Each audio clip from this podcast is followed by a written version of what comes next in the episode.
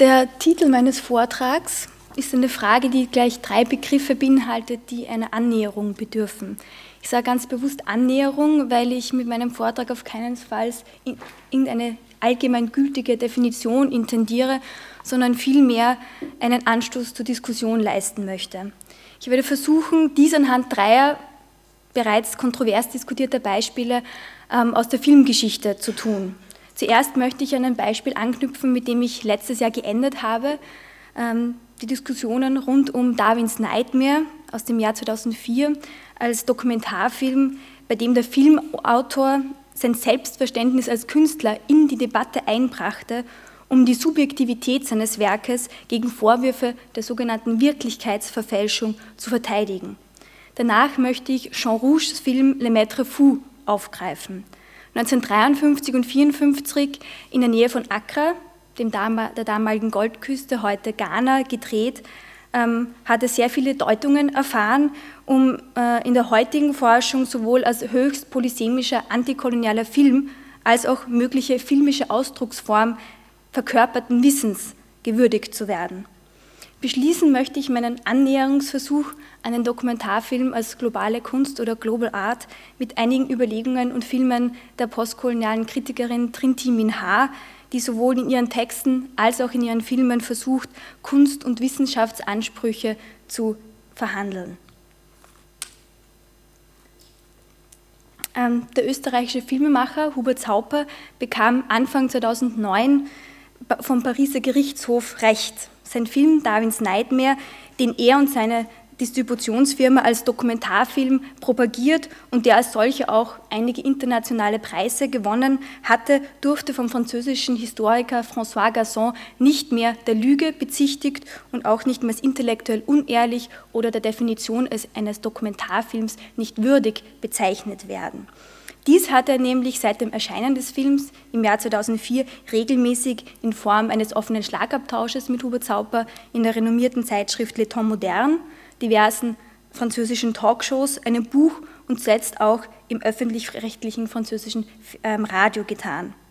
Bei der Gerichtsverhandlung waren nicht nur der Filmemacher und der wegen Verleumdung angeklagte Historiker präsent, sondern auch einige von Saupers Fürsprechern unter ihnen auch der Filmhistoriker François Ninet, zu dessen filmtheoretischen Konzepten ich später zurückkommen werde.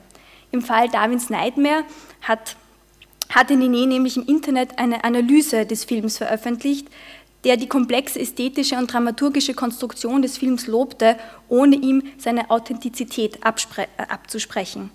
Bereits der Titel seiner Analyse Tu n'as rien vu à Mwanza mokierte sich über den Vorwurf von Saupers Kritikern, nichts in Mwanza, Tansania, dort, wo der Film gedreht wurde, gesehen zu haben.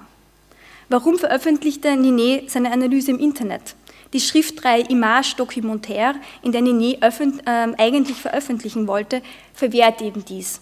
Dort hatte nämlich schon Jean-Louis Comolli, ein Redakteur der Schriftreihe, gegen den Film als faschistoide Propaganda Position bezogen.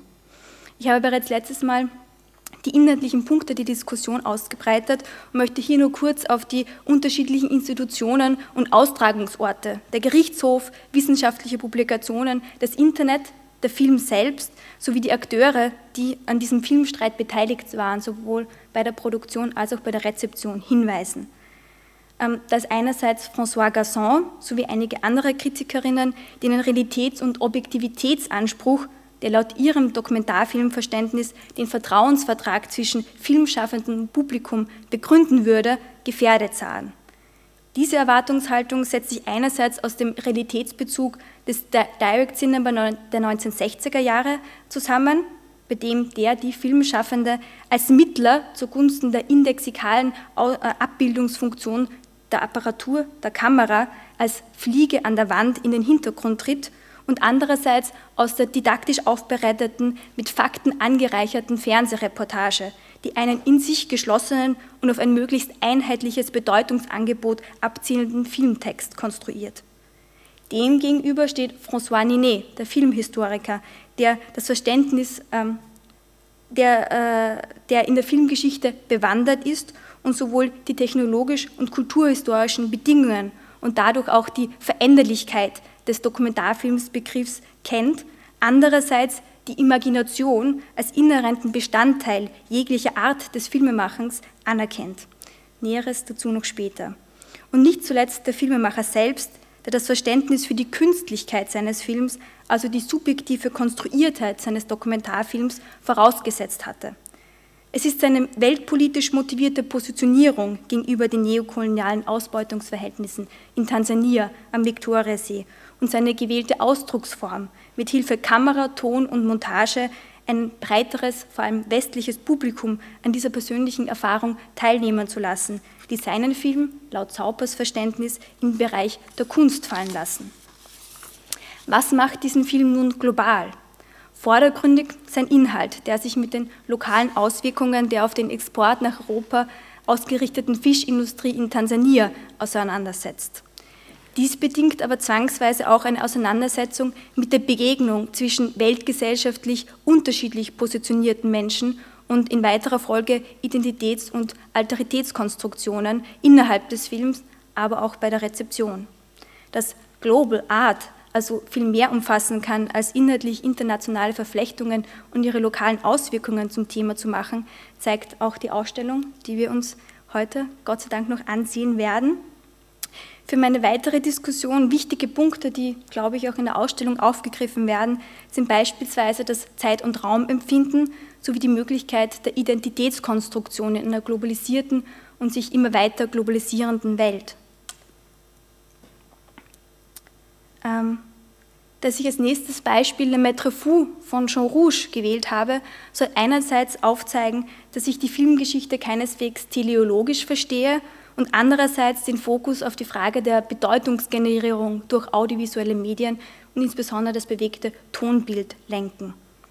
Eine der wichtigsten Errungenschaften der sogenannten Postmoderne war die kritische Selbstreflexion der westlichen Epistemologie und der damit einhergehende Verlust der Vormachtstellung der weißen Herren, die Welt zu deuten und zu kategorisieren. Le Maître Fou werden aus heutiger Sicht solche selbstreflexiven, die rationale Diskurslogik der, des Westens unterminierenden Qualitäten zugeschrieben. Dies war gerade bei der ersten Filmvorführung 1955 äh, im Musée de l'Homme in Paris nicht der Fall.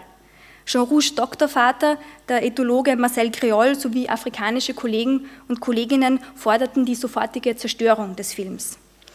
Ähm, sie sahen in Rouge Repräsentation eines Hauka-Rituals in der Nähe von Accra, Ghana, damals noch die Goldküste, eine Perpetuierung negativer Stereotype über den sogenannten schwarzen Wilden.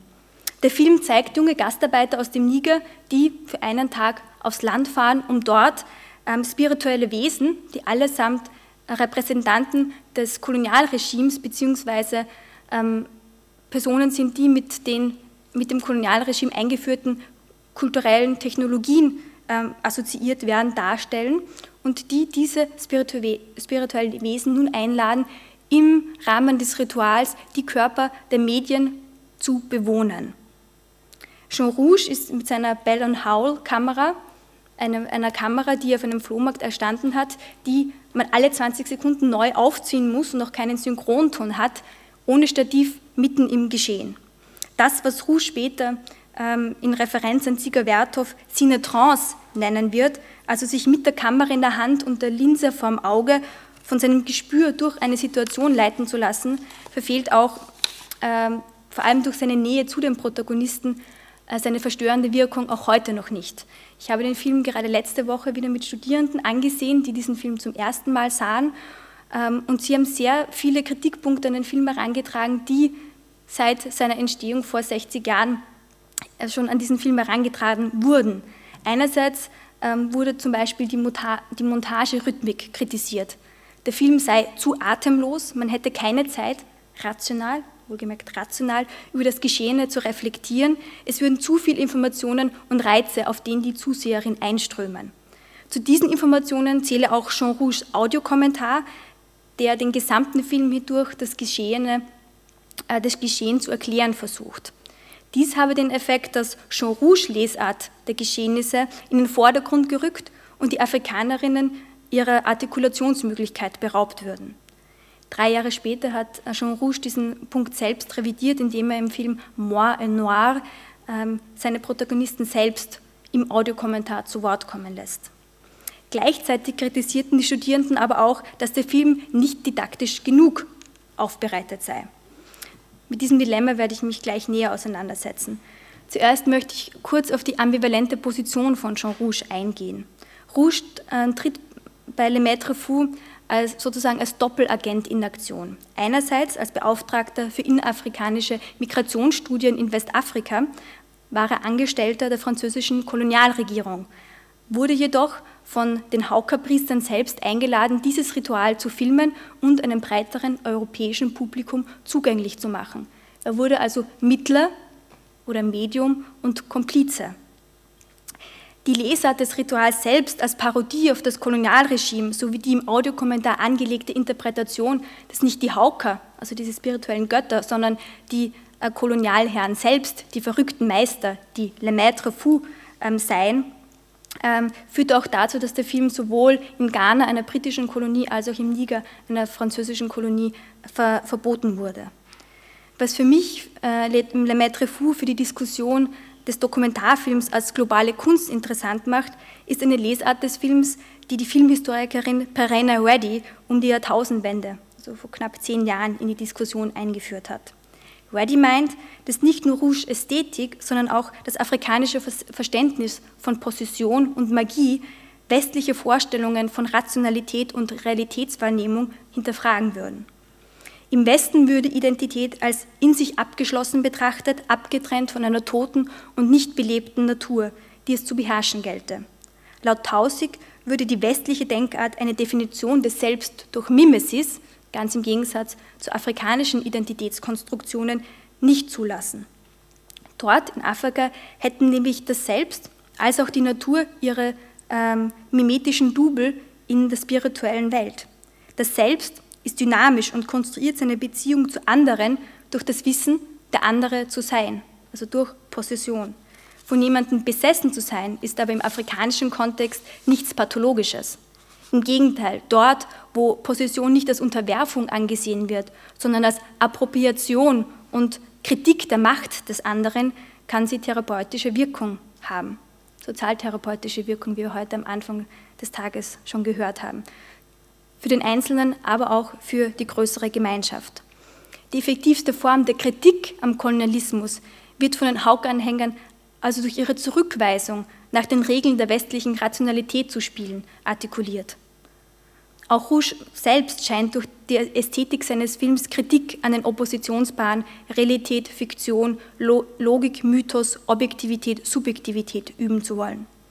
Er zeigt mit dem Ritual eine Antwort auf den Kolonialismus, der sich dem westlichen Verständnis und teilweise der dokumentarischen Repräsentation entzieht. Trotz der Autorität seines Audiokommentars ist Rouge nicht immer vollkommen Herr der Lage. Dafür lässt ähm, ihn der Cinetrance viel zu nahe an das Geschehen heran. Die Montage und der Kommentar gaukeln jedoch auch nicht vor, durch diese Nähe zu den Protagonisten an die Stelle der anderen treten zu können. Es ist, wie Sarah Cooper richtig anmerkt, eine Ethik, die auf Distanz bei Nähe, Distance within Proximity beruht. Bild und Ton und Kommentar verbinden sich, um Grenzen von Wissen bzw. Verständnis und Wahrnehmung von einer kolonialen bzw. globalen Welt aufzuzeigen. Trin Min Ha versucht sowohl in ihren theoretischen Texten als auch in ihrer Filmarbeit genau diese Grenzen immer wieder neu zu verhandeln. Bereits in ihrem ersten Film Rassemblage 1982 versucht sie die, ich zitiere, verabsolutierende Suche nach Bedeutung, also das Fixieren der Bedeutung in einem Film zu unterminieren. Ton und Bildspur werden auseinandergerissen. Das Schwarzbild hat ebenso seinen Platz wie die Stille. Die Präsenz und Positionierung der Filmemacherin ist in jeder Einstellung, in jedem Schwenk und in jeder Auslassung spürbar. Ebenso widersetzt sich der, äh, widersetzt sich der Audiokommentar von Min Ha seiner geschichtlich gewachsenen Aufgabe, das Geschehen für das Publikum zu deuten. Mit poetischen Worten, Auslassungen und Wiederholungen tritt er in Dialog mit Bild und Ton. Trin Min Ha nennt diese Art der Annäherung an das Repräsentierte nahe bei den Menschen zu sprechen, also to speak nearby.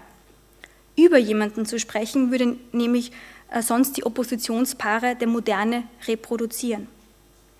Speaking about only partakes in the conservation of systems of binary opposition, subject, object, I, it, we, they, on which territorialized knowledge depends. It secures a position of mastery. Minha will diese Position der Herrschaft mit ihrer Formengebung und Positionierung zur Welt unterwandern. Daher geht es bei Minhas Art der Annäherung an die Lebenswelt von Frauen im ruralen Senegal, ähm, von denen auch der Film Rassemblage handelt, keineswegs nur um, eine, um ein Spiel der Form. Form bzw. Ästhetik sind für Minna immer schon politisch. Sie sieht im Projekt der westlichen Moderne der Welt eine rationale oder anders geartete Form geben, äh, zu geben, auch den kolonialen Herrschaftsanspruch begründet. Aufgrund des Glaubens der Unförmigkeit, des Chaos in den Kolonien konnte sich der zivilisierende Anspruch der eigenen Formgebung, der eigenen Kultur erst legitimieren. Diesen kolonialisierenden Blick gelte es nun auch im Dokumentarfilm zu dekolonialisieren. Deshalb ist Minhas Filmform nie eine geschlossene. So wie das Selbst, so Minha, hat auch ihr filmisches Werk keinen Kern, sondern ist vielmehr ein Prozess. Und wenn man sich auf diese Prozesshaftigkeit einlasse, sei man, so Minha weiter, im Kontext kultureller Hybridität, Fragmentierung seiner Art und Weise an der Grenze zu leben. Wie die afrikanische Literaturwissenschaftlerin Kadidiato Geye in diesem Zusammenhang angemerkt hat, ist auch für Homi Baba und andere postkoloniale Kritikerinnen Fragmentierung ein wichtiger Aspekt kultureller Hybridität. Das an der Grenze leben und dabei diese Grenzen zu verschieben, zu verrücken, verweise auf die Instabilität von heterogenen und diskontinuierlichen Realitäten. Es geht in Minhas Filmen also nicht um eine Festschreibung, sondern um eine Verhandlung von Bedeutungen sowie um die Dezentralisierung ihrer machtvollen Position als Filmemacherin bzw. Formgeberin. Der, liminal, der liminale Raum ihres Films ist offen, dynamisch und flexibel und fordert vor allem auch ein aktives Publikum. Es ist eine Form des Dokumentarfilms der kritischen Reflexion über die Erfahrung von Grenzen und über die eigene Positionierung in der Welt herausfordert und passive, ähm, passiven Konsum unmöglich macht. Oder in Minhas Worten, ihr Ziel ist es, to sensitize people to other ways of experiencing film and hence to other ways of feeling and thinking. Ein wichtiger Faktor bei der Auslotung neuer Wahrnehmungs- und Denkweisen ist die vierte Dimension von Film, die Zeit, die Minha auch in ihrem neuesten Film Die Force der Menschen zum Thema gemacht hat. Gerade durch digitale Techniken hat sich nicht nur das Zeiterfinden, sondern auch das, Fil das Filmen selbst beschleunigt. Bewegte Tonbilder halten nicht still und generieren eine eigenständige Filmzeit, die der von Harvey ähm, postulierten Verdichtung von Raum und Zeit eine Form geben, diese aber auch hinterfragen können. Die Flüchtigkeit des Filmmaterials ist vielleicht auch einer der Gründe, warum sich Filme oder Dokumentarfilme oft gegen ein Ausstellen in Museen sperren.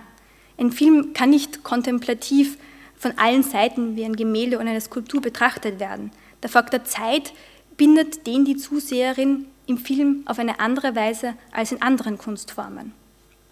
François Ninet, jetzt komme ich auf ihn zurück, zielt ebenfalls auf diese Eigenheit ab, wenn er versucht, die Wesenheit von Filmen zu erklären. Laut ihm stellt das Kino die Ordnung von Repräsentation auf den Kopf und ermöglicht ein Spiel zwischen Pictura, dem materiellen Bild, und Imago, dem mentalen Bild. Die Montage ermöglicht dabei zwei Arten des Transports. Einerseits den aktualisierenden Transport, also die Dokumentation von Blickpunkten oder Perspektiven, die den Realitätseffekt des Kinos und insbesondere der Tradition des Dokumentarfilms generiert. Und andererseits der imaginierte Transport, die Verbindung von Blickpunkten in Raum und Zeit. Ich zitiere Nene, es ist diese Verschränkung, real-imaginär, auf die sich der Ausdruck einen Film realisieren bezieht. Das heißt, einerseits das zu realisieren, was sich jemand vorstellt, andererseits die materielle Welt in Bilder zu verwandeln. Diese Ambivalenz und potenzielle Polysemie des bewegten Tonbilds ist es auch, die es Minha ermöglichen, Grenzen der Wahrnehmung und der Formgebung auszuloten. Nach diesen Überlegungen werden Sie sich vielleicht fragen, für was die Unterscheidung Fiktion, Dokumentarfilm oder Spielfilm, äh, Dokumentarfilm ähm, noch seine Gültigkeit hat oder ob äh, man die überhaupt noch braucht. Hans Beltigen hat in seinem Buch Szenerien der Moderne darauf hingewiesen, dass im Zeitalter des Iconic Turn die Gefahr besteht, dass jedes Bild ähm, zur Information schrumpfen und bald genug die Differenz zwischen Bild und Welt aufgehoben sein können. Vielleicht ist die Tradition des Dokumentarfilms mit ihrem indexikalischen ähm, Realitätsanspruch dazu geeignet, genau diesen Realitätsbezug neu zu verhandeln. Voraussetzung dafür ist, wie ich denke, eine künstlerische Haltung, die, nicht, äh, die sich nicht im westlichen Rationalismus erschöpft, sondern Fragen aufwirft und sich die, Frage, äh, die Freiheit nimmt, diese Fragen auch offen zu lassen, die andere Formen der Bedeutungsgenerierung auslotet und somit neue Perspektiven auf und Konstruktionsweisen von Welt verhandelt. Es ist also eine Frage der Positionierung in und zu einer globalisierten und sich immer weiter globalisierenden Welt. Vielen Dank.